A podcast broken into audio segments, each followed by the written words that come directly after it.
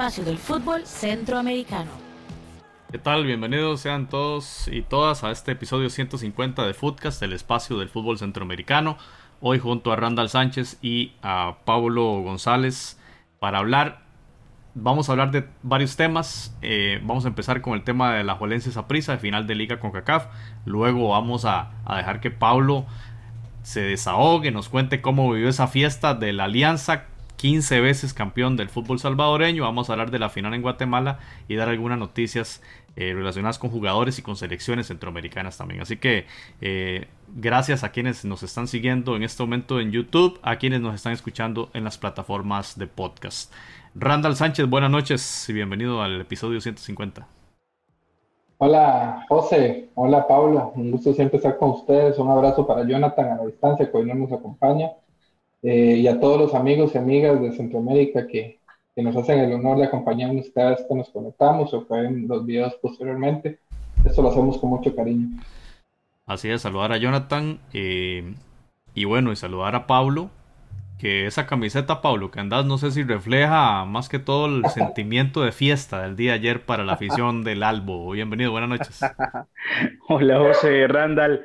Eh, un saludo para ustedes, saludos para todos los hermanos centroamericanos y afición en general que ve este programa, pues ya finalizó la mitad de la temporada del fútbol salvadoreño, así que nos tocó celebrar y pues en ese sentido estamos, estamos alegres. No se acaba la celebración todavía, Pablo. Oh, hay que seguir, hay que seguir al menos hasta que comience el otro torneo. Que ya, supongo que es ya casi. Bueno, ahorita vamos a hablar de la alianza, vamos a empezar este episodio conversando sobre el, la final de liga de liga con CACAF.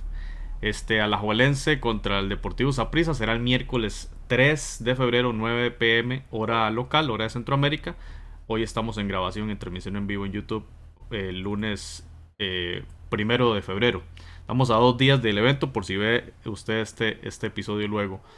Eh, Alajuelense viene eh, de ganar el campeonato en diciembre anterior, el, campeonato número 30. Eh, ya la afición rival dejó de vacilarles por ese eterno fantasma de la 29, alcanza la 30, se quita de encima ese peso histórico y ahora alcanza una final también luego de vencer a Olimpia por penales y se le da el boleto para jugar esta final. Final que será partido único y que será en el Alejandro Morera Soto en condición de local. Viene de una, de una racha interesante a nivel local, cinco fechas, va de líder con 11 puntos. Ahorita vamos a ver la tabla de posiciones. Derrotó a Pérez Celedón, derrotó a Limón, empató contra San Carlos, derrotó a Santos y empate el fin de semana en un clásico provincial contra Herediano en un partido que prácticamente ya lo iba a perder, igual que contra San Carlos, y en los últimos segundos Alajuelense logra eh, el gol del empate. Eh, tal vez empezamos con Randall y analizar a la Juelense. ¿Cómo llega Randall, eh, el equipo liguista, en una final histórica? Eh, en una final que mucha gente estará observándola también por ser un clásico. Adelante, Randall. Bueno, a la Juela llega, ¿cómo le puedo decir? En plenitud de condiciones. Marcha en primer lugar en el campeonato local. Ha venido de jugar tres partidos muy, muy difíciles, donde podemos decir que ha tenido suerte de campeón donde, donde se enfrentó, por ejemplo, en ese torneo Cal Olimpia, eh, un rival que realmente creo que es el que más lo ha exigido en lo que de, de, estos, de, estos, de estos partidos del año. Eh, luego se enfrentó a San Carlos, que ha venido en los últimos eh, partidos como la mejor defensa del campeonato y, y, en los últimos minutos logró el empate después de ir perdiendo. Y luego se enfrenta a un Próspero Herediano que si bien es cierto eh, no ha empezado bien el campeonato, sigue teniendo la segunda o la tercera o hasta la mejor planilla de este país y es un clásico provincial donde también eh, de una manera eh, agónica logra, logra el empate después de un partido muy muy difícil. Entonces, de alguna otra manera la gente ha, querido crear un poco de dudas sobre el funcionamiento de la juela, pero yo creo que más bien ha tenido la capacidad para poder reponerse ante situaciones que han sido adversas. Creo que eh, la liga tiene un, juego muy completo eh, que puede de alguna otra manera eh, neutralizar al esa prisa. A la hora tiene una, una, característica que yo creo que, que la hemos venido comentando, no se, no se sonroja si tiene que de alguna otra manera defender o ceder, digamos, la posición de balón. Entonces, también en algunos momentos eso puede también complicar a esa prisa que gusta de tenerla. Y eso es una, un, arma o un riesgo que, un arma que podría tener para, para contrarrestar esa prisa. Digamos que es un equipo que tiene, que sí por naturaleza tiene, tiene esa iniciativa. Siempre y cuando, digamos, el Teno no, no, no cambie el, el, el, el chip y, y, más bien haga un, bloque y, espera a la liga y le sea la iniciativa. Ahí sí la liga se le podría complicar, a no ser que salga eh, con un contención nato, eh, en este caso sería eh, posiblemente al paro, ¿verdad? Ahí sí de alguna u otra manera podría, digamos, generar un equilibrio, pero si no es así, eh, podría, podría correr, digamos, los riesgos. Cubero también ha jugado en los últimos partidos, ah, incluyendo Cubero. contra Olimpia, que fue la carta que jugó Carevic para controlar ese medio campo fuertísimo del equipo hondureño también, ¿verdad? Si, si la liga logra, logra, equilibrar ese medio campo, posiblemente no, no, no, se, no, no llega a llevarse tantas sorpresas que como si lo sintió contra el Olimpia, ¿verdad? Que, que, de alguna otra manera eh, la recuperación del balón del Olimpia generaba transiciones de defensa-ataque muy rápidas y eso le, le podía provocar eh, de alguna otra manera eh, peligro. Otra ventaja, digamos, que la liga puede tener es que Saprissa ha encontrado en los últimos eh, partidos en el balón parado un arma muy importante, especialmente con Kendall Watson. Pero la juela demostró contra el Olimpia que en el balón parado no está tan mal porque se enfrentó también con delanteros de poder y con defensas eh, de mucha altura. Entonces, de alguna otra manera, podemos decir que en ese, que en ese aspecto pues, puede, de alguna otra manera, tiene armas para protegerse de esa, de esa herramienta que tiene esa prisa, que le ha traído y que le ha dado resultados con esa super contratación de Kendall Watson. Sí, ahí veíamos en, en imágenes eh, la alineación de la Juelense veíamos a Johan Venegas. Venegas obviamente no va a jugar el partido porque recordemos que es pertenecía al Deportivo Saprissa hasta, hasta diciembre anterior. Incluso sigue siendo el goleador de esta competición Liga con CACAF y va, va a terminar como goleador jugando para, para el Deportivo Saprissa. Así que es una carta que no podrá disponer de ella Karevic. Probablemente, como lo indicaba Randall, con eh, Marcel Hernández y con Jürgens, como, como jugó contra eh, Olimpia y el jugador que vemos ahí, Alonso Martínez, que ha sido un jugador de bastante desequilibrio, incluso Carevic de, vez en cuando los rota de, de, banda, ¿verdad? Para causar, si se quiere, algún, alguna, algún descontrol en línea defensiva del equipo rival. Y en el caso, eh, Alajuelense empató en este partido contra Herediano con un golazo de Alex López de remate de afuera. Entonces es otro elemento, digamos, ofensivo y otra carta de la que dispone el entrenador alajuelense eh, también un pegador de tiros libres y, y un distribuidor de juego de élite para nuestro nivel. Eh, no sé, Pablo, ¿cómo ves eh, al equipo alajuelense? Antes de pasar a, al equipo morado, ¿cómo ves al equipo manudo que viene con un hype importante después de ganar el campeonato en Costa Rica? Usted, hablando de campeones, ¿verdad? Usted que está celebrando claro. ese campeonato. No, y, y no solamente por el hecho de ser el campeón actual, de Costa Rica, sino también por haber eliminado a un rival más complicado que, que, lo, que hizo el Saprissa. Yo creo que esa exigencia eh, y ese trabajo no va a ser el mismo de lo que ha hecho Saprissa. En ese sentido, yo veo con ventaja al, al alajuelense porque eh, vienen en una racha, como, como tú dijiste, José, bastante importante y yo lo veo favorito. Yo lo veo favorito, quizás futbolísticamente son dos equipos eh, más o menos parecidos, eh, con, con, ciertas eh, diferencias puntuales, pero yo creería que, que en lo anímico, en lo anímico y en el trabajo que viene haciendo a la Juelense por estos temas, yo creo que, que, que va, le, le, va a pasar, no, no le va a pasar por encima, pero sí creo que es el favorito para ganar el, el, torneo. Eso sí, eh, Saprissa tiene pues la ventaja también de, de, venir a ser finalista, es el campeón actual, es el campeón defensor y por experiencia, por oficio, puede ser de que de jugando este tipo de, finales, este tipo de partidos, puede ser que Saprissa tenga más. Sin embargo, pues a la Juelense tiene jugadores dentro de su plantel que estas instancias no le son extrañas, ¿no? Así que podemos, yo espero que tengamos una mejor semifinal, que eh, un mejor partido que la semifinal contra Olimpia la Juelense, que, esperábamos mucho. Lastimosamente, pues Olimpia no, no, venía de ser campeón, ya lo hemos hablado. no se dieron las cosas para que fuera un espectáculo como el que todos esperamos, pero yo espero que la final también eh, sea una final digna de, un torneo internacional y que sea un gran partido. Al final, gane quien gane, para mí el ajuelense favorito, yo le pongo la fichita a él, aunque en los pronósticos ya descendí, pero le pongo la fichita a ellos, así que, bueno, que sea un gran partido sobre todo. Bien, Pablo, yo quería um, saludar a, a Ronald, a Sam, a, la gente que ha estado en el chat, a Randrix, que ya está compartiendo sus impresiones sobre, sobre el juego. Y bueno, y, y sí, yo, yo también espero un, buen partido pensando en esa mitad de la cancha y ahorita pasamos a prisa, pero veíamos la imagen de, ya lo comentamos, de Alex López y también de Brian Ruiz, ¿verdad? Entonces hay bastante clase en esa mitad de cancha a la Juelense que Karevich, como, como indicamos antes, tuvo que balancearla con la inclusión de, de Cubero, porque Olimpia logró desbalancear por completo. Estaba partido el equipo alajuelense.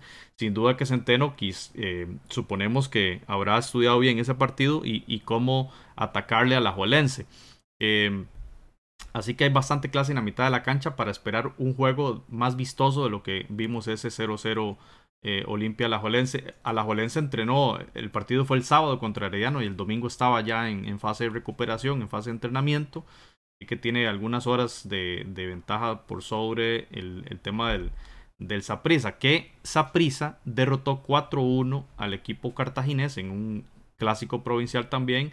Esto fue el día domingo. Así que una diferencia bastante abultada para su Cartaguito, Pablo. Así que mis, mis condolencias. no se puede ganar siempre, ¿no?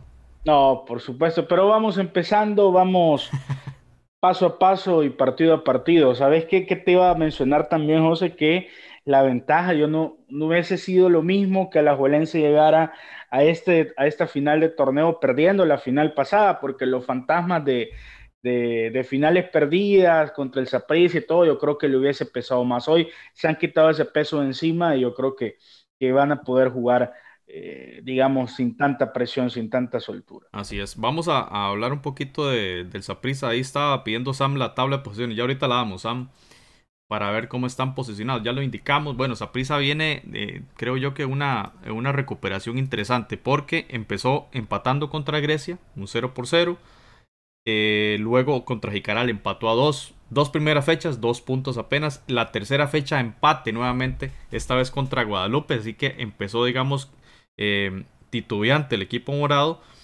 Y bueno, luego de la, de la eliminación el torneo anterior en, la Liga Costarricense venía como cierta semicrisis el equipo del Pate Centeno. Parte de la afición pidiendo la cabeza de Centeno, como es usual y lo, lo indicaba Ahora Pablo extra micrófono. Los equipos grandes tienen una exigencia mayor y la afición eh, resultadista, si se quiere, también es exigente cuando las cosas no se dan bien.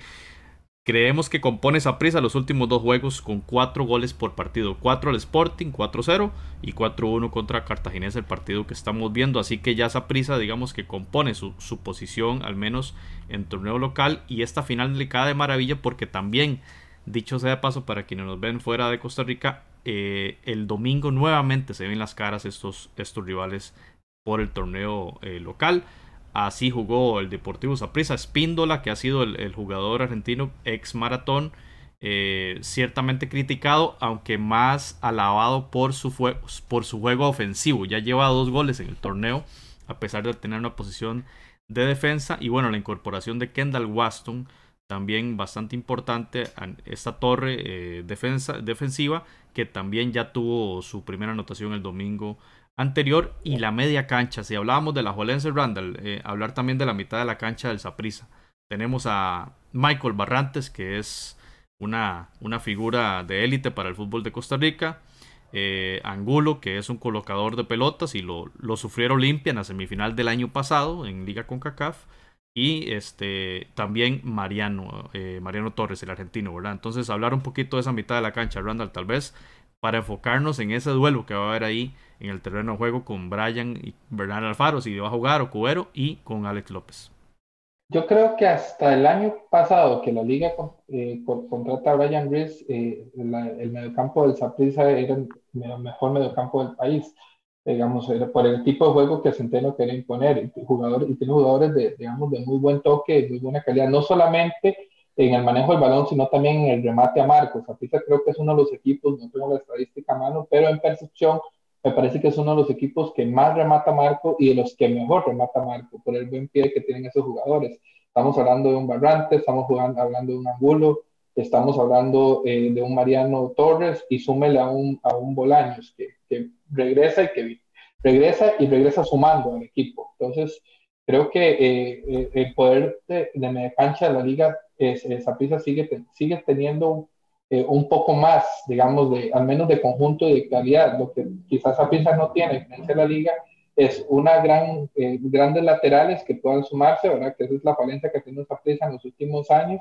Y en ese momento depende mucho lo que puede hacer Ariel Rodríguez, que también ha regresado bien, hay que, hay que, hay que confesarlo, eh, hay que aceptarlo, perdón, y, y, que, y que ha respondido. Pero quizás en eso sí, pieza tiene menos que a la Juelense. Creo que eh, en el viene con algo muy interesante que, que los que son aficionados a los equipos grandes, yo sé que ellos lo saben, que viene con motivación. ¿Por qué? Porque Saprisa, yo no, creo que nosotros lo hemos comentado en dos episodios anteriores, lo mejor que le pudo haber pasado era después de la crisis enfrentar a la calle.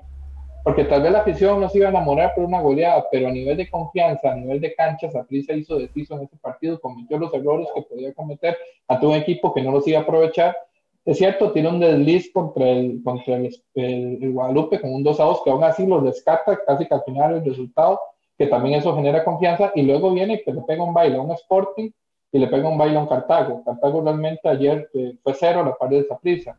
Ahora bien, quizás eh, Saprisa no está derrochando un buen, un buen fútbol, ha encontrado sus mejores armas en un balón parado, lo dije antes en, mi primera intervención. tiene, tiene tiene a Waston y, podemos ver que la mayoría de los goles que Saprissa ha hecho en estos partidos tiene que ver mucho con la táctica fija. Pero es la solución que la afición de Saprissa le pedía a Centeno porque de tanto tocar se estaban gastando las bolas y no estaban haciendo nada. Entonces, de alguna otra manera le está generando una opción. Entonces, eh, ahí es, eh, pero perfectamente yo sigo creyendo y comparto con Pablo que futbolísticamente ha mostrado más la liga. Pero cuando un equipo grande viene con la motivación viene con la, con la creencia de que está mejorando, es un equipo muy peligroso. Y todos sabemos que Saprissa es, un equipo, es el equipo de los torneos internacionales, es el equipo copero de Costa Rica. Entonces, de alguna otra manera, esa, esa motivación que trae, eh, y también me hace pensar aquella final del, del torneo tras anterior, que Centeno, eh, todos esperábamos un, una, un Saprissa arrollador y más bien se, se, vuelve conservador contra la Juela en el partido de día en el Morera Soto Alajuela, eh, digamos, se confunde, esperaba una cuestión de esa prisa y esa prisa saca ese resultado en Alajuela. Posiblemente Centeno también, sabiendo, sabiendo que a la liga le han hecho daño los equipos, armándose en bloque y jugando de transición defensa-ataque, muy probablemente también eh, ordena el equipo, como lo jugó un poco también con el maratón. Que esa prisa de alguna manera no tomó iniciativa, lo que hizo fue esperar, saber cómo. Eh, y mató de contragolpe. Matar de contragolpe. Entonces, es un partido pronóstico reservado, principalmente porque Saprissa encontró otra vez esa identidad, independientemente si esté jugando bien o no. Es un clásico y, y, ahora sí tiene connotaciones de clásico y creo que, va a estar muy interesante. Creo que parte de la entidad, o gran parte de la entidad, se la otorga una leyenda del club como es Cristian Bolaños. El semestre anterior sabemos que fue a jugar a Europa este, le hizo bastante falta al Saprisa, quizá, eh, especialmente en el torneo local, porque bueno, Saprisa llegó a la final en este torneo de Liga de CONCACAF, pero aquí está para, para disputarlo. Eh, es, un, es una ficha siempre peligrosa, más allá de su edad. Aquí lo que cuenta es su rendimiento y por la banda derecha, por toda la profundidad que tiene por, por el ala derecha Cristian Bolaños, la, paciencia para jugar, la sapiencia para dar un pase, para hacer un centro o para llegar al área, al área pequeña y anotar. Creo yo que es una figura eh, muy preponderante que viene de un castigo, bueno, de una situación disciplinaria ahí por un tema de que sale con Brian Ruiz, son amigos, eh, se vieron para un asado en familia y la situación del COVID, eh, la, la, digamos que la competición local les, les castiga, ¿verdad? Por el tema del rompimiento de burbuja eh, luego tuvieron que hacerse una prueba para demostrar que estaban negativos y en el partido Saprisa no les permite, al, no poder haber entrenado, Centeno argumenta que no iba a disputar partido, así que ha tenido digamos que minutos solo contra Cartaginés, pero esto no le va a restar mucho menos eh, intensidad a un jugador como Bolaños que justamente eso es lo que le otorga, le, otorga calidad, le otorga toque de balón y le otorga intensidad en el juego morado. Así que va a ser, creo yo que eh, duelos muy interesantes, así como el duelo Waston contra eh, Marcel. Imaginémonos un tiro libre o imaginémonos un tiro de esquina. Ese enfrentamiento entre estos eh, jugadores va a ser, creo yo, bastante, bastante llamativo. Pablo Zaprisa, desde, desde El Salvador, ¿cómo, cómo observas al equipo morado? Que como indicamos empezó titubeante y luego logró reponerse y luego de, esa goleada también contra Recay que le da la, una, una moral más alta de cara al partido. fíjate, cuando hablo de, del Zaprisa siempre Randall me regaña porque digo que, que lo pongo en, en, un, en un pedestal ahí al cuadro morado, pero la verdad es que la sensación al menos acá desde El Salvador, yo creo que a nivel de general de Centroamérica, que mm, el Saprissa es el equipo más grande del fútbol centroamericano, es un equipo copero, si lo quieren llamar así, eh, es el único que en este formato de Mundial de Clubes ha llegado a una posición de relevancia, ha trascendido no solo a nivel regional, sino que también a nivel global.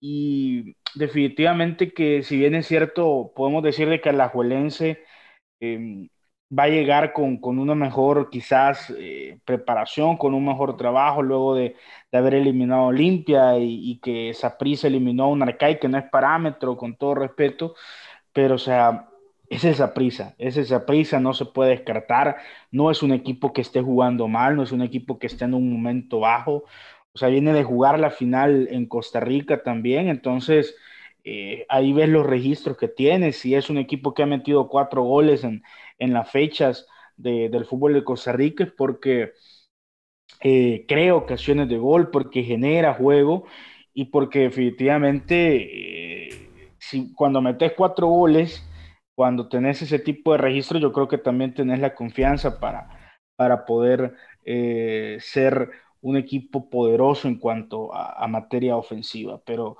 definitivamente yo, yo Randall, eh, aunque, aunque, aunque se enoje ahí el, el, amigo, pero no, la verdad es que Saprisa eh, es el Saprisa y, y, creo que si a la Juelense, te digo, vuelvo a repetir, si a la Juelense hubiese perdido la final de diciembre, eh, para mí el, el, el, favorito total fuera el cuadro morado. Si, no, si nos vamos a las estadísticas, Saprissa llega encendido. Llega 15 goles en 4 juegos. O sea, 15 goles en 4 juegos. Más allá del sentimentalismo, más allá de cómo la afición critique o no a, su entrenador o algunas, algunas, algunos comportamientos como el de Bolaños o, o, las críticas a Espíndola, Saprissa llega con bastante anotación.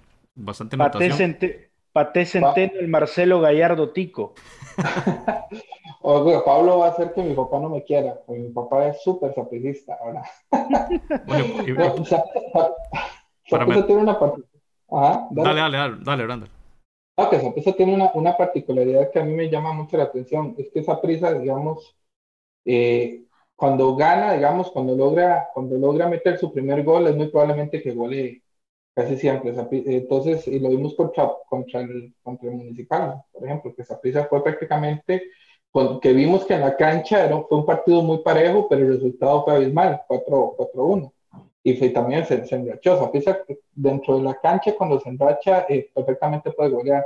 Pero también Saprisa tiene una particularidad, Patricio Centeno creo que ha sido uno de los técnicos en la historia de Saprisa al que más han goleado también.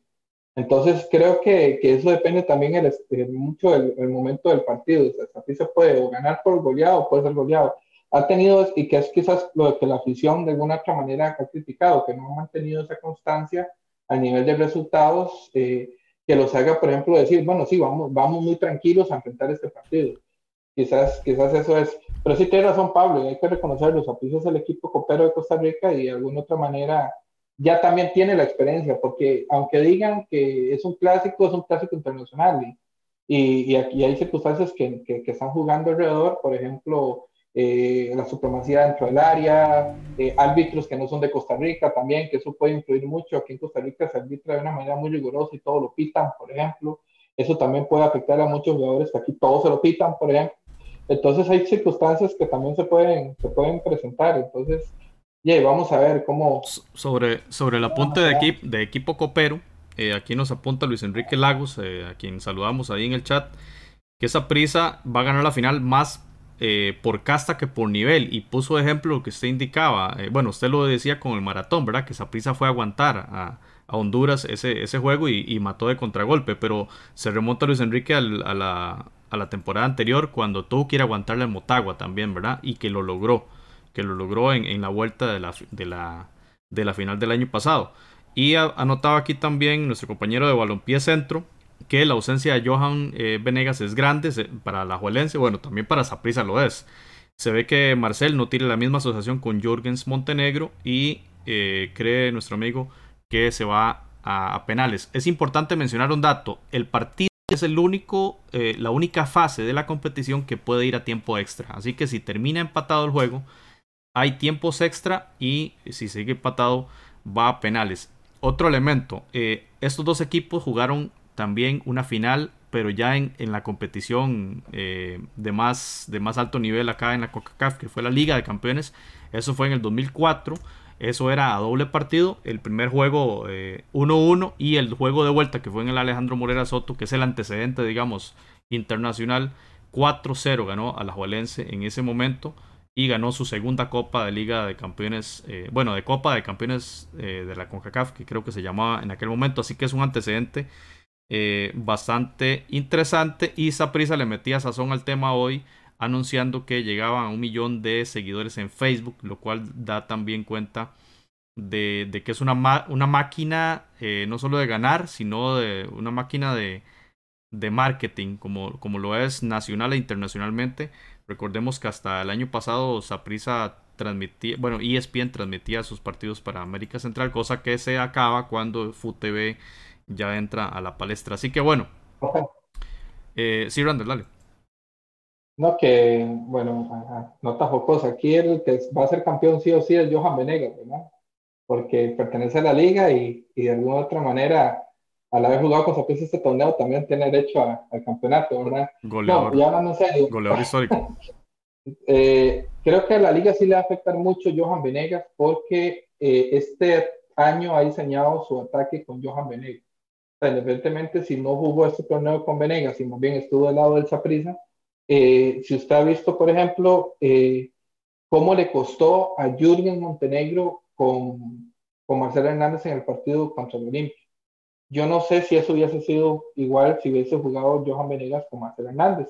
Que, por ejemplo, un partido que a mí me gustó mucho eh, fue el partido contra Santos de Guapiles. Digamos que usted vio la forma en que esos dos, que Roberto Marcel fue la figura de ese partido con dos asistencias y un gol, cómo, cómo de alguna manera los dos entienden. Entonces, creo que la liga sí, sí trae una baja sensible, independientemente si nunca lo ha usado en este torneo, pero es que el asunto es que este año se diseñó para jugar con Johan Venegas y Mercedes. Y creo que eh, el, no, el, no, el no utilizarlo va a ser una baja sensible.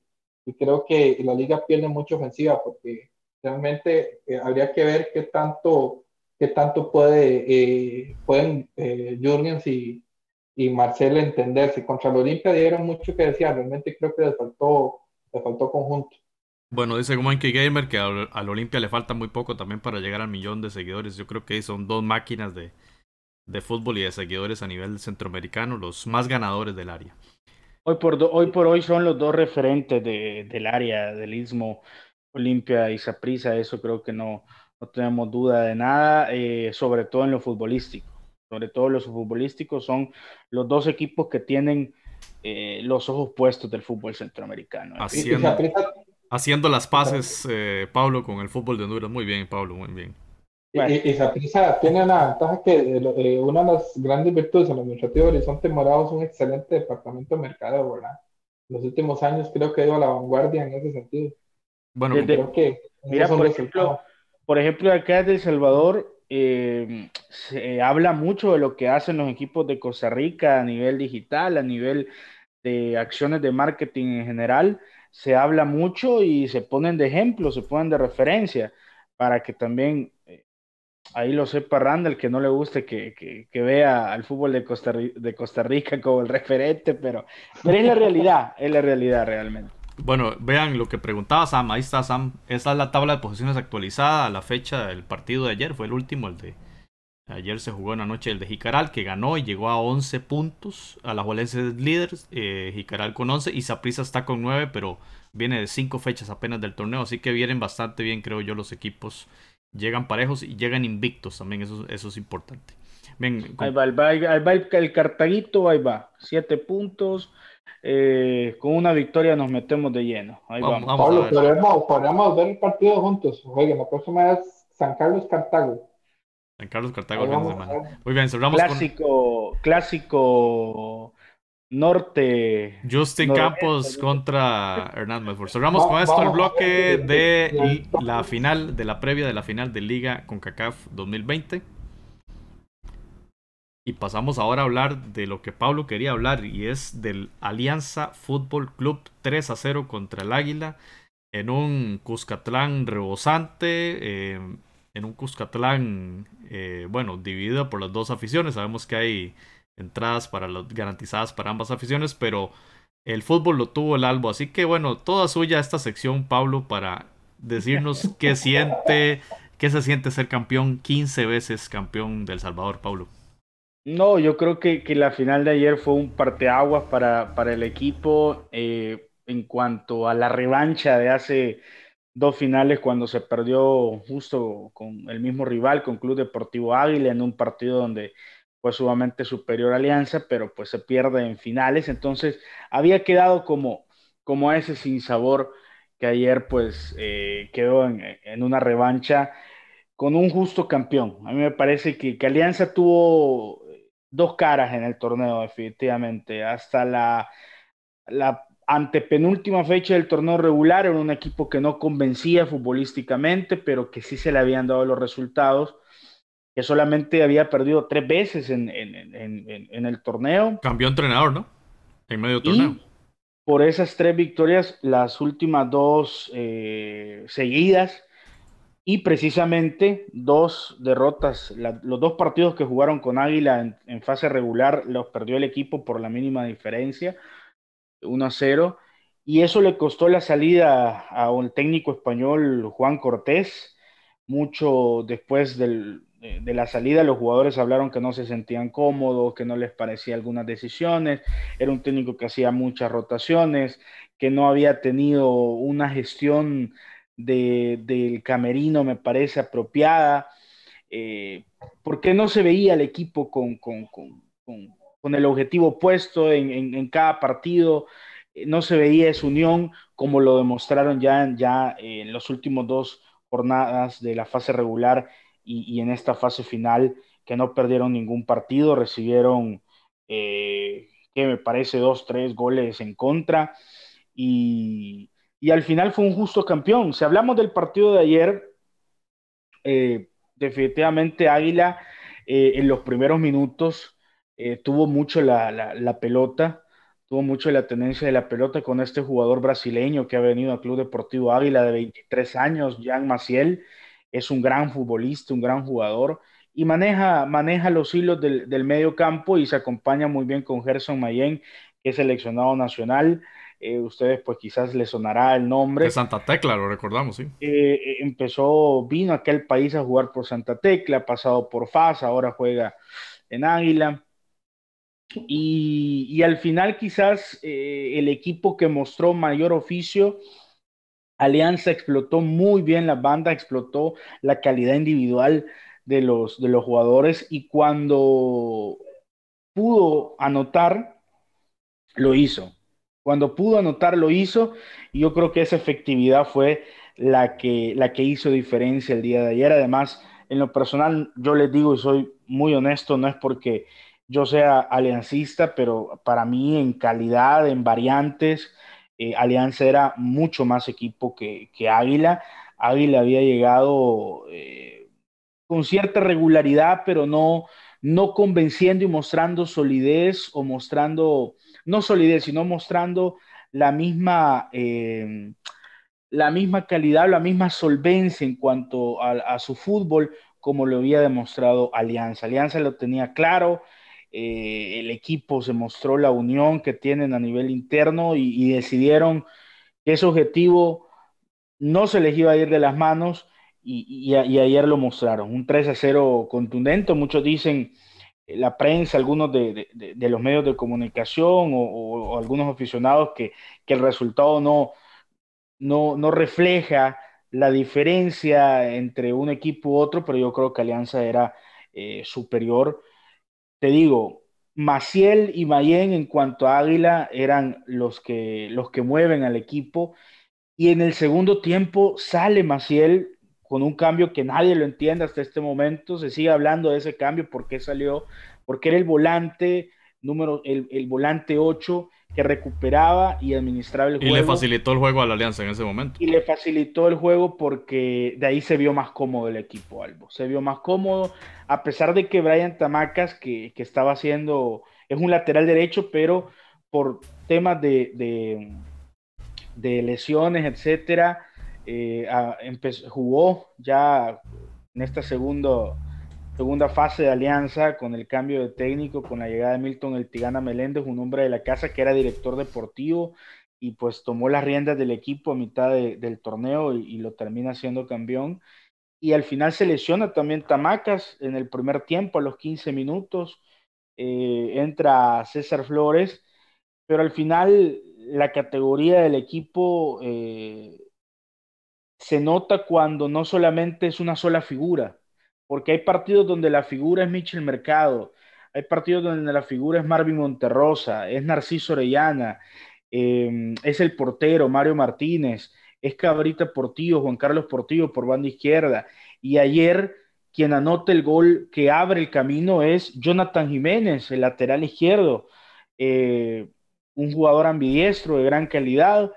Y, ahí puedes ver de que es el mejor plantel del país y que tiene la capacidad para, para que todos los jugadores en cualquier momento sobresalgan y tiene las variantes ofensivas sobre todo para poder eh, crear ocasiones de gol y, encontrar, eh, encontrar la marca, encontrar eh, los goles. Le conocimos a Jonathan Jiménez en Liga con CACAF el año pasado cuando jugó contra San Carlos, ahí tenemos referenciado. Y, y bueno, Jonathan nos decía en la vida privada Qué interesante conseguir el número del representante Jonathan Jiménez porque podría jugar eh, en cualquier equipo de Centroamérica por el nivel que ha tenido este jugador.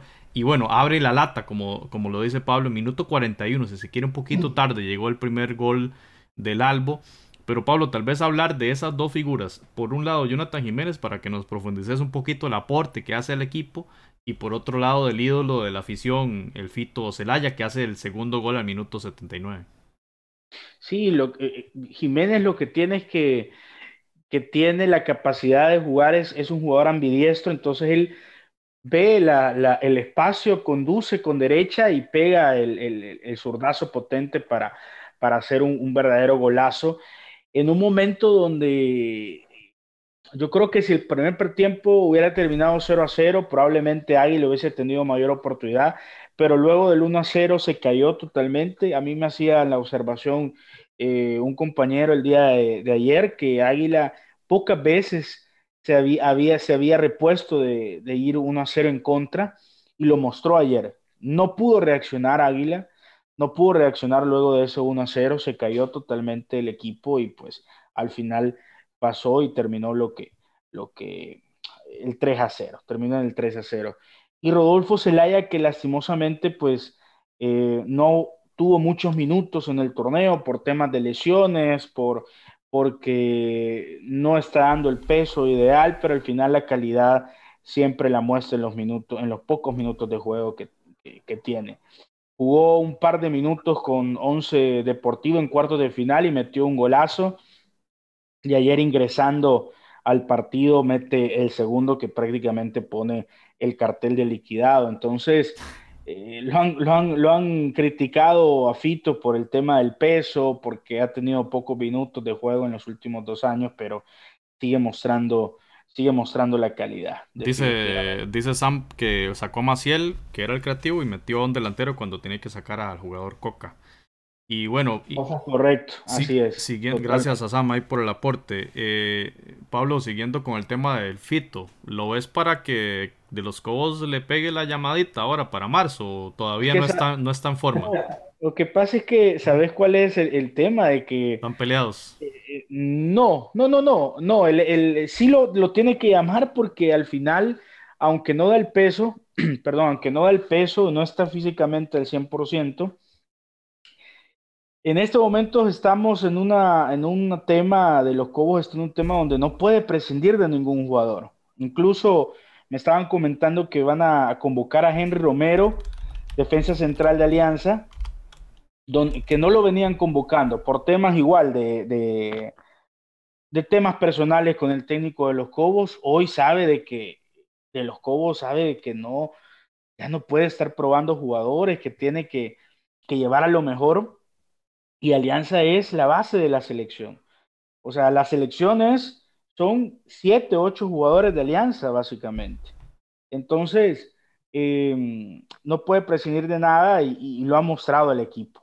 O ser el campeón nacional, ganar la Corona 15, se pone a un título de Águila que tiene 16, a dos de FAS que tiene 17.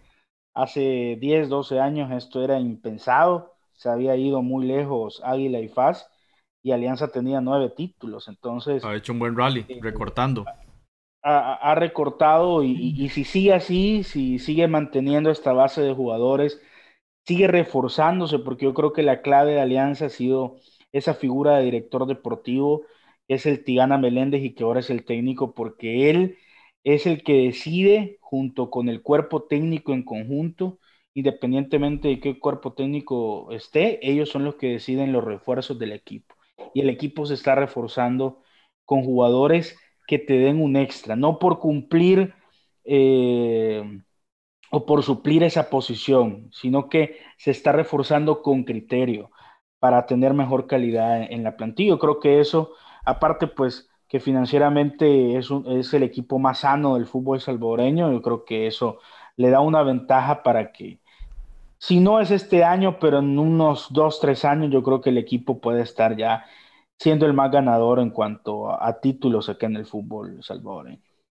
Eh, quería, no sé si Randa tenía una pregunta para Pablo.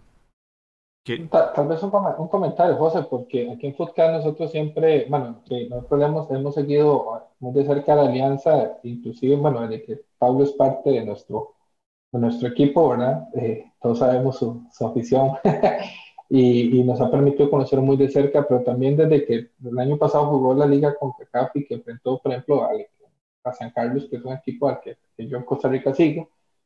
Y, y, y, en FUCA siempre hemos reconocido los, los, los, proyectos deportivos cuando son buenos. Se lo hemos reconocido el Real Estelí, por ejemplo, en Nicaragua, y, lo que quiere hacer el CAI en, en, Panamá, y por ejemplo, ¿qué me decirlo? Olimpia, ¿verdad? En Honduras yo creo que, que la alianza, tiene una, una, una, cuestión que es que, digamos, no solamente su proyecto deportivo está reflejado en ganar en El Salvador, también Alianza busca trascender internacionalmente. Y eso yo, yo creo que eso es una cuestión que hay que reconocer. Este año no tuvieron buena suerte, o sea, no les fue muy bien contra el Motagua en un partido que inclusive lo pudieron ganar. Sí, lo, tuvieron, a tiro, lo tuvieron a tiro. Ah, pero digamos, desde, desde, el año pasado, desde hace, incluso tuvo una semifinal contra el Olimpia en, la primera liga con CACAF también, ¿verdad? Que, que, también se le plantó de cara y jugó contra, jugó contra el, Tigres en Monterrey. Es un equipo que está tratando de hacer las cosas diferentes en El Salvador.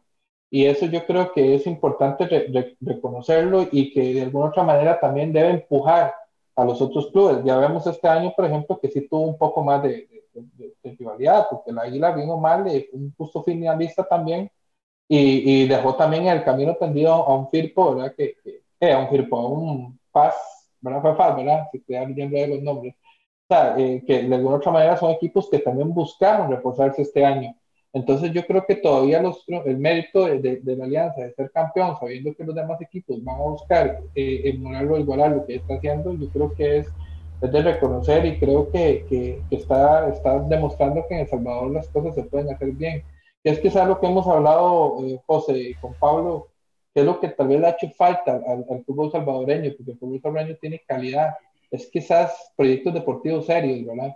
Y creo que la Alianza, la Alianza lo, lo, lo, ha demostrado. Entonces yo quiero darle mi felicitación a los aficionados salvos, a los de la A, y decirles que son justos campeones y que podcast nosotros eh, dedicamos este bloque no solo porque Pablo está acá, sino porque realmente creo que han hecho muy bien las cosas y, merece la pena reconocerlo. Es un equipo, es un equipo grande de Centroamérica, o sea, eh, quieranlo o no lo quieran, es un equipo grande de Centroamérica y además hay que añadirle esto. Si bien no va a estar en Liga de Campeones este año, eh, ya obtuvieron el boleto para Liga CONCACAF con este título del día de, ayer, domingo. Así que el Albo estará nuevamente en Liga CONCACAF 2021. Y añadámosle también el tema de campeones en reserva, eh, que se conoce en Costa Rica como juveniles o alto rendimiento. Le ganaron al, equipo de, de, Randall, al municipal limeño en, en, en esa final y además campeones en el fútbol femenino. O sea, ahí damos cuenta también del, del, del, como vemos en esta foto, todos los, los, jugadores de los tres diferentes equipos con las, con las copas, lo que da cuenta de un proyecto serio, Pablo. No, eso te iba a decir, eh, se me olvidó ese, ese tema. Eh, hizo triplete el fin de semana y en ambas divisiones son bicampeones, ganaron el torneo pasado y ganaron este torneo. Entonces, si eso no... Correcto, si eso no es premiar, eh, yo no es que a mí me moleste porque sea aficionado a la alianza, pero aquí a veces se pasan llenando, nos pasamos llenando la boca pidiendo que se mejore la organización, que seamos mejores, que no, no seamos un equipo, no, no, no sea un, un, fútbol de dominguero solo para sacar resultados. Y cuando Alianza, que está tratando, como bien dijo Randall, de hacer las cosas diferentes, cierto, faltan muchas cosas, hay muchos vacíos, hay, hay muchas situaciones que mejorar. Eh, no podemos ser todavía referentes en el área como lo es un Olimpia, como lo es eh, los equipos de Costa Rica, pero está haciendo las cosas diferentes. Eh, falta ese tema de trascender a nivel internacional. Yo creo que falta ese tema. Pero lo han hecho bien. Y, pero va en buen camino. Va en buen camino. Te digo, aquí también eh, el objetivo y el, foco del aficionado Albo eh, no solamente es trascender a nivel internacional, sino que llegar a ser el más ganador acá en el país. Ahí tenemos la foto. Está, y se le, ahí están las, las, las, tres divisiones, todas llegaron, el partido de reserva incluso eh, hasta cierto punto muy parecido en el sentido de que Alianza eh, casi dominó todo el partido y cuando Limeño decide eh, ir hacia adelante y ser mejor, cae un golazo de, de, de, la reserva y termina ganando 1 a 0. Pero que empezaron festejando para, toda Alianza. tempranito. Desde el viernes, desde el viernes. Sí, y bueno, esta foto del, del, Pero del gráfico.com. Está, también porque llegó a final de juvenil. Está hablando muy bien también que se está haciendo un buen trabajo el limeño. Reconocer eso. Bueno, y jugó Liga con CACAF este año. Recordemos la serie contra el Force, que lamentablemente ahí pierde también por falta de, de experiencia. Eh, dice Sam también que tiene buenos goleadores en la reserva y sin duda pueden ser referentes también para el equipo A, para el equipo mayor. Y tenemos ahí una foto que publicaba la, la, la, primera Fútbol la, cuenta de la primera división, con eh, junto a su padre Amílcar Hernández, ¿verdad? La hija Irma Hernández, campeona con, con el Albo, o, Alianza Women, el equipo femenino de la Alianza, festejando la. No sé si Amílcar es un personaje ahí del estadio, este. Pablo, algo así, algo así leía que, fíjate que este es, es, es un personaje conocido por, eh, por tener su, su, su, venta de golosinas en, en varias rutas de, de, transporte público en el, eh, aquí en, el, en San Salvador. Eh, ahí está contento mi perrito. Está, celebrando. Está celebrando. es, muy, Sí, quizás muy, muy, no muy conocido dentro del estadio, pero sí es muy conocido dentro de los circuitos de varias rutas del transporte público y bastante, bastante bonita, bastante eh, representativo esta, esta foto. Esta, foto Buenísimo. Y bueno, ya para cerrar el tema, ahí está la lista de títulos que ha obtenidos en El Salvador. El FAS con 20, Águila con 16 y Alianza ya está ahí tocando los talones con 15. Quedan con 10 el Luis Ángel Firpo y Isidro Metapán, que bueno, también ganó bastantes títulos en la última década, como vamos a ver ahorita. Así que eh, eso también genera mucha competencia, este Pablo. Eh, no, por supuesto. Ahí hay un. FAS tiene 17. FAS tiene 17, Águila 16, Alianza 15, Firpo y Metapán 10. Eh, mira, aquí hay un tema de polémica también por, el, por el título logrado en, en el 97 cuando se cambió de formato de torneo largo a torneo corto. El primer torneo fue denominado Copa, Copa eh, El Salvador, fue, fue denominado un torneo de Copa, entonces muchos no quieren, lo ganó Alianza precisamente, y muchos no quieren tomar ese, ese torneo como, como un título nacional, pero al final nada más fue el nombre porque el formato, los equipos, o sea, fueron, fueron iguales a como, a como se empezó en ese, en ese momento. Lo único fue esa denominación, pero se va a venir una bonita lucha en estos torneos que viene porque ya pues sí, ya se pusieron a tiro de, empate. Este dato, si no, si no mal recuerdo, lo tomé de AS eh, USA. Entonces ahí hay que corregir, son 17 del FAS. Pero bueno, son, parte de las polémicas que en todos los países hay. Sí, ahí le están poniendo hasta Copa Lourdes y no, no, no. Tiene 17. Eh, a mí me llama mucho la atención porque, por ejemplo, el FAS, bueno, usted dice que no son 20, son 17, ¿verdad? Sí. Lo que tiene, o sea, 17. Y el quinto equipo tiene 10, o sea, son 7 diferencias. Bastante, eso podemos decir que ha sido muy reñido históricamente el campeonato salvadoreño y ha sido muy inconstante. Claro, es muy reñido porque de repente también salen los Santa Tecla, salen los, los San Salvador o, salen eh, otros equipos así, de repente Dragón, que, eh, que, tienen un éxito en un torneo y llegan a la final y... Tecla, Tecla tiene cuatro, ¿no? Tecla tiene cuatro. Tecla tiene cuatro. Yo creo que. Pero es porque hay mucha competencia en su, en su momento, porque ahora sabemos que ya el, Alianza ha tomado o ha sido irregularidad en los clubes. Es irregularidad. Es irregularidad de que los equipos grandes, hasta en este último lustro, en esta última década, del 2015, que Alianza empezó a hacer las cosas diferentes. Pero como son equipos, aunque sean grandes, aunque sea fácil, Águila han sido equipos con, con administraciones lamentables, con decisiones lamentables, que no, no, no se le ha dado continuidad a un plantel o a un proyecto. Entonces, eh, por eso es que se, es irregular. Quizás del, más regular, en algún momento ha sido FAS, que ha llegado siempre a un montón de finales en esta última década y la década pasada, pero que en los últimos 10 años las ha perdido todas. Eh, las ha perdido todas pero ha llegado a varias finales. Entonces, eh, pero de ahí, pues el que está haciendo actualmente las cosas diferentes es Alianza. Por ahí Águila también tiene, pues ahora un poco más de, apoyo en cuanto a, lo financiero, en cuanto a lo económico.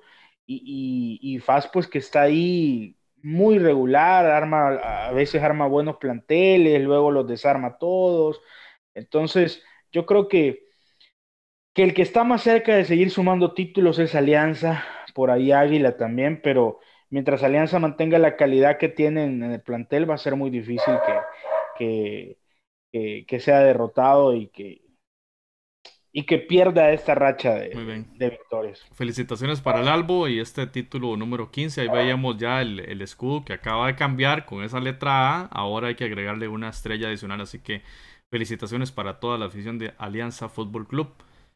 Y en el caso guatemalteco hay final, ya se definió este fin de semana las semis en las que Guastatoya dejó en el camino al equipo de Quetzaltenango, el Chelajú, y el Municipal que dejó en el camino al, al Antiguo. Así que esa será la final día jueves y día domingo.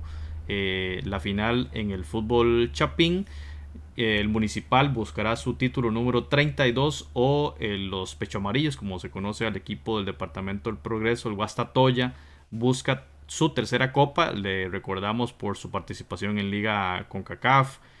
Y bueno, un, club también, así como lo hizo el Santa Tecla en su momento, el Guastatoya ganando títulos y dándose a conocer ya a nivel internacional. Así que eh, estaremos atentos a ver qué va a pasar eh, con ese tema. Rafa García, también conocido por la afición alancista, ahí ponía en, Twitter festejando el paso del municipal quizá también festejó el, título ah, del Albo, Pablo. Eh, este buenísimo arquero que pasó por las tiendas de la Alianza y que aquí tiene la posibilidad de ser bicampeón, porque recordemos que el campeón actual del fútbol chapín es, es el, municipal. En el caso del Guastatoya, bueno, para quienes nos ven de Costa Rica, Adrián de Lemos, exportero del Saprissa, Herediano, de UCR de la CL. Eh, ahí es el portero titular del Guastatoya, así como Aaron Navarro. Y bueno, jugadores como Maximiliano Lombardi, tan, tan recordado por nosotros por su paso por el Comunicaciones, y Ángel Landín, también recordado en Costa Rica por su paso con el Club Sport Herediano. Así que tiene un buen equipo el Guastatoya y seguiremos atentos a ver cuál de estos dos clubes va a ser eh, el campeón del torneo 2020 eh, en, Guate y también que ese, ese campeón va a representar a Guatemala eh, en uno de los cupos que tiene Guatemala para Liga con CACAF 2021. Así que estaremos ahí bastante atentos a lo que pase y se va a completar el, el mapa del segundo semestre de 2020 hasta el domingo, o sea, hasta, hasta la, terminar la primera semana de febrero 2021 se va a completar el mapa donde ya está el CAI, ya está Alajuelense, Real Estelí, Olimpia, el Alianza y falta para completar el mapa el campeón del fútbol Chapín, ya lo hemos indicado entre el eh, Club Deportivo y Social Municipal contra el Club Deportivo Guastatoya. Deberíamos ponerlo en las fichitas, a ver si usted y Pablo suben en la tabla de posiciones. Bueno, bueno, bueno. Yo le voy al Guastatoya, pero vamos, vamos a esperar mejor, vamos a esperar. No, yo creo que, que Municipal, eh, Municipal este, tiene mejor plantel que, que Guastatoya, tiene, bueno, el capitán de Municipal es el salvadoreño Jaime Alas, eh, y pues junto con Comunicaciones ahí sí que eh, tienen la hegemonía del fútbol chapín. Gambetita, que, Gambetita Díaz. Sí, Antigua que, que, ha ganado algunos títulos en, en, los últimos torneos, pero creo que, que Municipal es favorito y probablemente. Pero, pero Guastatoya tiene jugadores de, de, jerarquía, por ejemplo, Lombardi es un jugador de jerarquía, eh, Landín es un jugador incluso claro. con pasado de selección mexicana. No, no es casualidad que esté en la final. No, no, no, no, no, no. Empató, eh, va a ser, va a ser. empató en casa uno por uno en el partido de la ida de la semi contra Chelajú y fue y le ganó al Chelajú de visita. 0-2. Que son grandes. Eh, yo creo que Municipal, digamos, por ser equipo grande, yo siempre creo que, digamos, la, la historia pesa mucho y, y, creo que Municipal tiene un, un, pie, digamos, adelante, pero hay que ver que yo creo que el Guastatoya va, va a dar su pelea y posiblemente hasta yo le doy muchas posibilidades de quitarle ese título al, Municipal. Entonces no, creo que es una final interesante. Sí. Pero sí tiene razón, Pablo. Yo concuerdo con vos. Municipal tiene un equipazo también. Sí, no, es interesante. Sí, y, no, y es interesante que, que llegan muy buenos jugadores, jugadores de renombre a, a, Guatemala. Es, una, es un país que tiene económicamente mejor capacidad incluso de, de, de llevar jugadores de calidad que, que, nosotros en El Salvador. A mí realmente esto me, me extraña también que, que el fútbol de, eh, que el fútbol chapín no trascienda a nivel internacional con estos planteles eh, por ahí ha, tenido algún resultado, pero, pero, pero no, no, no, no, no trasciende, ha trascendido más Alianza en los últimos años como equipo salvadoreño que, que algún cuadro de Chapín. Es cierto, les afectó el hecho de, del castigo que, que tuvieron eh, de la FIFA que les impuso y que no pudieron eh, tener actividad internacional, pero yo creo que, que, que, Guatemala, eh, si sigue de esta manera, reforzándose y con buenos planteles, yo creo que, que en algún momento vamos a ver algún equipo Chapín trascendiendo en liga con bueno, eh, eh, estuvo cerca comunicaciones en esa llave contra el América, lastimosamente no lo no logró pasar. Sí. Se, está, se, está, reforzando el comunicaciones. Dice Mon Monkey Gamer dice que Ramiro Roca está en la mirada del Real España. Es el jugador del que anotó contra el Saprissa en Liga con y que está ahí jugando con el municipal. Bueno, Tenango de aquí de, de, Salvador. Vino aquí al Chalatenango y luego, sí, y luego fue a, a, Guatemala. Muy buen dato, Pablo. Bueno, eh, concluimos esto de, de, los torneos tanto en El Salvador como en Guatemala. Y pasamos ya a noticias varias. Ya para terminar el episodio, agradecemos a todos quienes nos han seguido. Iniciando con este afiche del, del club de, de la Universidad Autónoma de México y el el equipo de Pumas que contrató a Gabriel Torres, delantero de la selección panameña, que viene a hacerlo bastante bien con Independiente del Valle, de vacunar a muchos equipos en Copa Libertadores, es un goleador, eh, es una figura importante y sin duda la figura, el 9 de la, de la selección de Thomas Christensen. Eh, vamos a ver cómo le va en México, le auguramos y le esperemos el mejor de los éxitos para Gabriel Torres en la Liga MX. Panamá, hablando de, ellos, tuvo un enfrentamiento contra la selección de Serbia, que recordemos venía de empatar eh, contra República Dominicana, un 0-0, también 0-0 en el Rommel Fernández, que dicho sea paso, lo vimos bastante mejorado el, estadio. Eh, recordemos aquella mala, mala imagen que dieron que dio la cancha en Liga con CACAF. Ya dichosamente la cancha ha mejorado bastante. Y bueno, la selección tuvo un enfrentamiento en el mes a finales de enero. Entonces Christensen tiene más, eh, más material y más anotaciones de cara a, esa eliminatoria que está a, a, un mes prácticamente de arrancar. Que lo van, lo van a hacer tanto como la selección eh, salvadoreña, Guatemala, Nicaragua y Panamá en esta ronda 1 de la eliminatoria. Serbia, Serbia que le ganó a Costa Rica en el Mundial. Serbia que había ganado contra Costa Rica. Aquí obviamente tenía un equipo obviamente de la liga local, ¿verdad? Este conocemos que bueno, en media competición, no es fecha FIFA. Pero interesante que las selecciones como Panamá lograsen pactar un, torneo y prepararse, a diferencia de otras que van a llegar a ciegas prácticamente. Lo hizo la selección estadounidense, ahora contra Trinidad Tobago nuevamente una, una, goleada, lo habíamos dicho la vez pasada, no, eran, no, hay que ser muy genios para decirlo. no, no, no, aquí el mensaje es no programar amistosos con Estados Unidos. Esta es la... También están, están agarrando, muy jamoneados, como decimos aquí, agarran equipos que se arman en un día para otro para ir a jugar contra ellos, como hizo con El Salvador, y ellos traen un proceso, porque esos chicos, yo creo que la mira son, son, son Sí, sí, probablemente sean los de la eliminatoria para, para las Olimpiadas. Sí, entonces ya vienen con un trabajo previo y también, obviamente, no, hay que reconocer que tienen una superioridad. En el mismo grupo, compañeros, que Estados Unidos, que, que, México y Costa Rica para la eliminatoria a, a, Tokio 2020. Así que bueno, doblete de Jonathan Lewis, doblete de Jesús eh, Ferreira y doblete de Paul Arriola, más el gol de Robinson 7-0. Y cada vez que juega Estados Unidos les presentamos una imagen parecida a esta. los jugadores que debutaron. Y, o sea, ¿cuántos jugadores han debutado con la selección últimamente? Podremos hablar de unos 15, por lo fácil, 15 jugadores. ¿Cuántos tendrán lugar en la eliminatoria? Quién sabe. Lo que sí es que hay demasiado talento repartido en muchas ligas, mucha exportación de Estados Unidos y, resultados en el último año natural han sido brutales. Veámoslo aquí, Randall. Le gana a Costa Rica 1 a 0 el primero de febrero del año pasado. Bueno, no fue tan mal ahí. Em, empate contra Gales, eso fue en Escocia, y de ahí para acá goleadas contra Panamá, contra El Salvador y ahora contra Trinidad Tobago. Hay que ver qué va a pasar eh, ya contra selecciones de mucho mayor peso, pero bueno, de momento una planadora completa la selección estadounidense. Pero eh, y es interesante porque muchos de estos chicos son de son MLS una liga que todo el mundo dice, ah, solo que extranjeros y que tiene mucho extranjero y que, y que cómo va a estar el talento norteamericano, verlos ahí.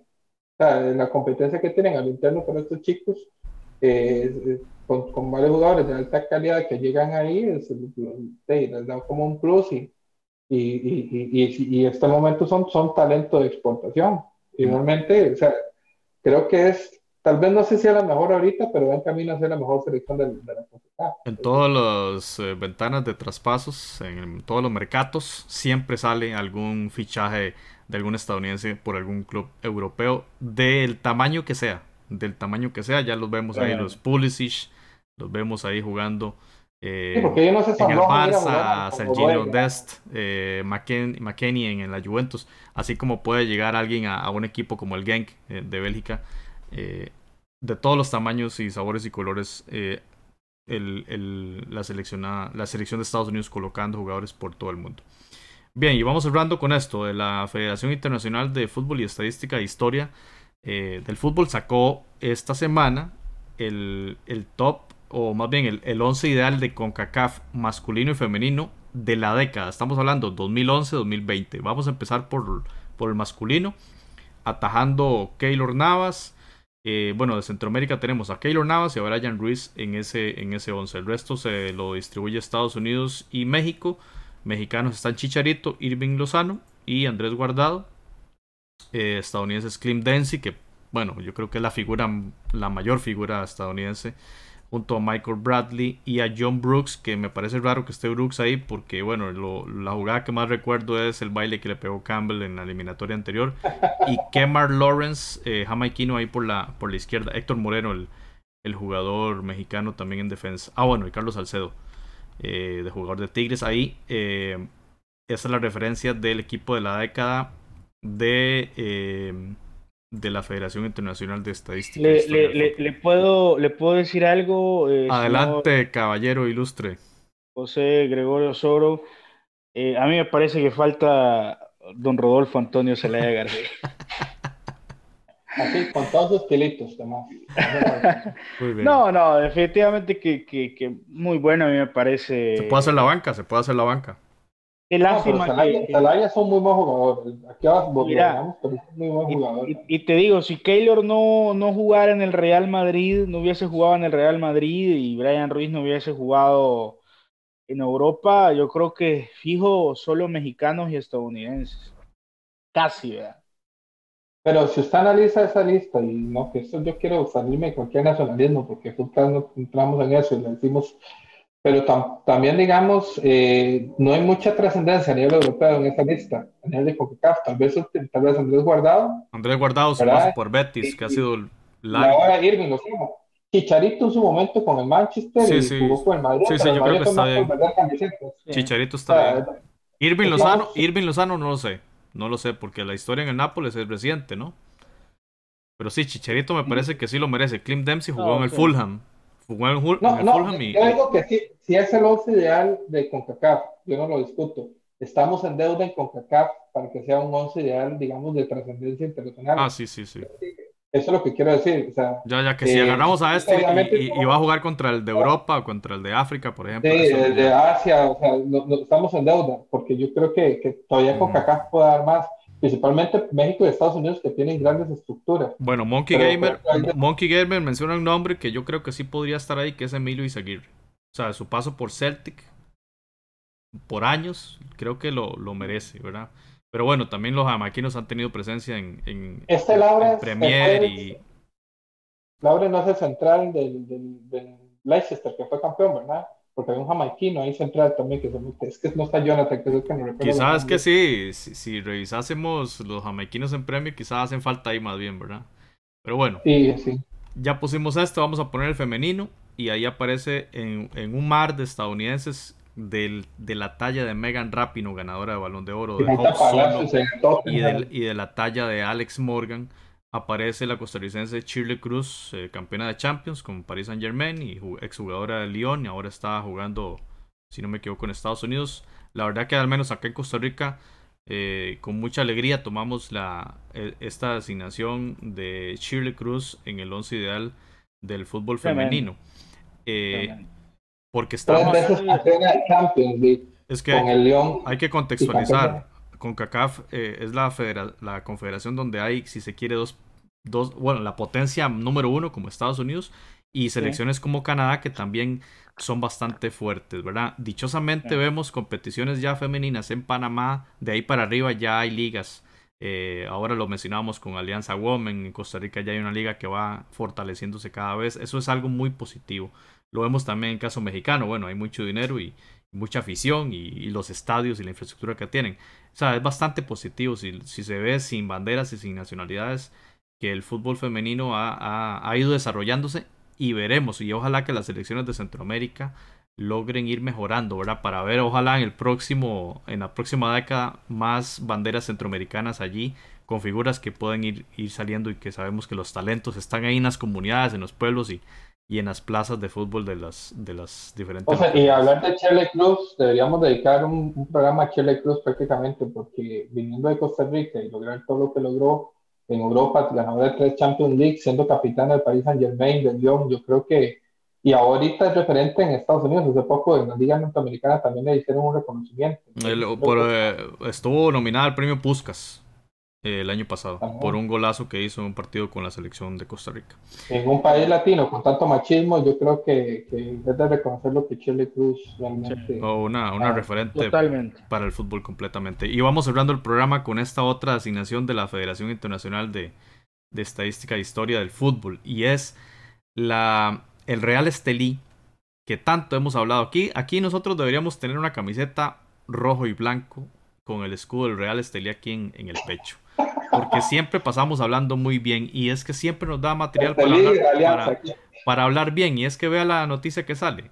Es el club más ganador de la década. Más ganador de títulos de liga en toda la década. Claro, hay que hacer, hay que, ahí tiene una aclaración, un asterisco muy importante que, que mencionarse. Es, bueno, en Centroamérica jugamos dos torneos al año, ¿verdad? Obviamente, si lo comparamos con torneos de liga en Europa, donde solo juegan un torneo, pues llevan a de perder. Veamos los datos. Real Estelí 10 títulos entre el 2011 y 2020. La diferencia ahí, lo mencionaba también la federación, la gente que lleva la, estadística, es que del año 2011 al 16 se jugó en Nicaragua un título al año y del 17 hacia el 20 se jugaron dos por año. Entonces ahí ganó el, el porque tuvo más oposición. Disputó 14 torneos, digamos, y ganó 10. pero igual es una cifra súper alta. Comunicaciones aparece en el grupo de los 8, de los 8 títulos en esa década. Olimpia aparece también con 8. Le sigue Herediano con 7. Saprisa eh, con 6. Y aparece ahí, vamos a ver, pero me brinqué algo. No, aparece Isidro Metapan con 6. Lo, lo, hablábamos antes de, de esos 10 títulos. El Isidro Metapan logró 6 en esa década anterior. El Motagua de Honduras logró 6. Ahí gran artífice Diego Martín Vázquez. Y aparece el Tauro de Panamá con, también con 6. Alajuelense con 5. Y en el Club de los 5 también el Alianza Fútbol Club. Ganadores, digamos, los más ganadores de Centroamérica en esta década. Donde repetimos el Real Estelí es el club más ganador de la década en títulos de liga. En, cuanto a títulos de liga se refiere, así que también felicitaciones de nuevo para el Tren del Norte, a toda la afición del Tren del Norte, tanto en Nicaragua como mucho más allá, porque seguramente es un club que ha tenido mucha más afición ahora, se ha ganado más. Mira, José, fíjate que eh, Alianza tendría que tener seis, pero bueno, como se terminó el torneo en 2021, no, no va a contar, va a contar para la otra década. Está bien, sí, buen dato. Ahí estaría junto a Tauro y Motagua. Y Isidro Metapan. Bueno, compañeros, ha sido un placer conversar esta hora y 13 minutos. Hablamos de la final de Liga con CACAF. Tendremos episodio la próxima semana hablando de qué pasó en la final y qué, qué fue lo que sucedió y, leerlos a ustedes, eh, escuchar a Randall, a, a, Pablo, ojalá que nos acompañe Jonathan y leerlos a ustedes en el, en el chat, que le agradecemos siempre eh, sus aportes, como el que acaba de poner Monkey Gamer, dice, y eso que Olimpia no ganó, eh, estuvo cuatro años sin ganar títulos, igual que a la Juelense, podemos decir lo mismo desde el 2013. Pablo, eh, gran, gran placer y felicitaciones de nuevo por ese título del Albo.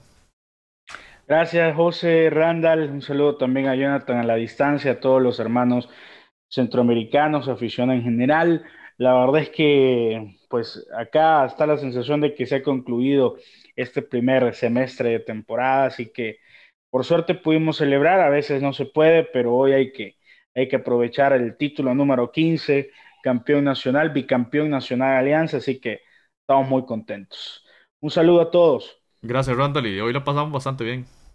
Sí, sí, muy, muy, creo que fue un programa, obviamente extrañando nuestro cuarto eh, mosquetero, ¿verdad? Pero al también, fútbol, Pero agradecer a todos los que se conectan fielmente y, que apoyan este proyecto y también a los que no les gusta mucho también y que por lo menos sacan el rato para vernos también. hay que agradecerles. Esto es un, un programa que hacemos eh, con un esfuerzo y, tratar de hacer algo diferente y, y, estamos para ustedes. Un, un gusto y nos vemos para el próximo y ojalá que tengamos una final de liga con CONCACAF exquisita y que valga la pena y que este torneo siga creciendo. Suerte de Guasatoya, suerte de Municipal, Alajuelense y Saprissa, oh. los equipos que juegan finales esta semana. Hasta luego. Footcast, el espacio del fútbol centroamericano.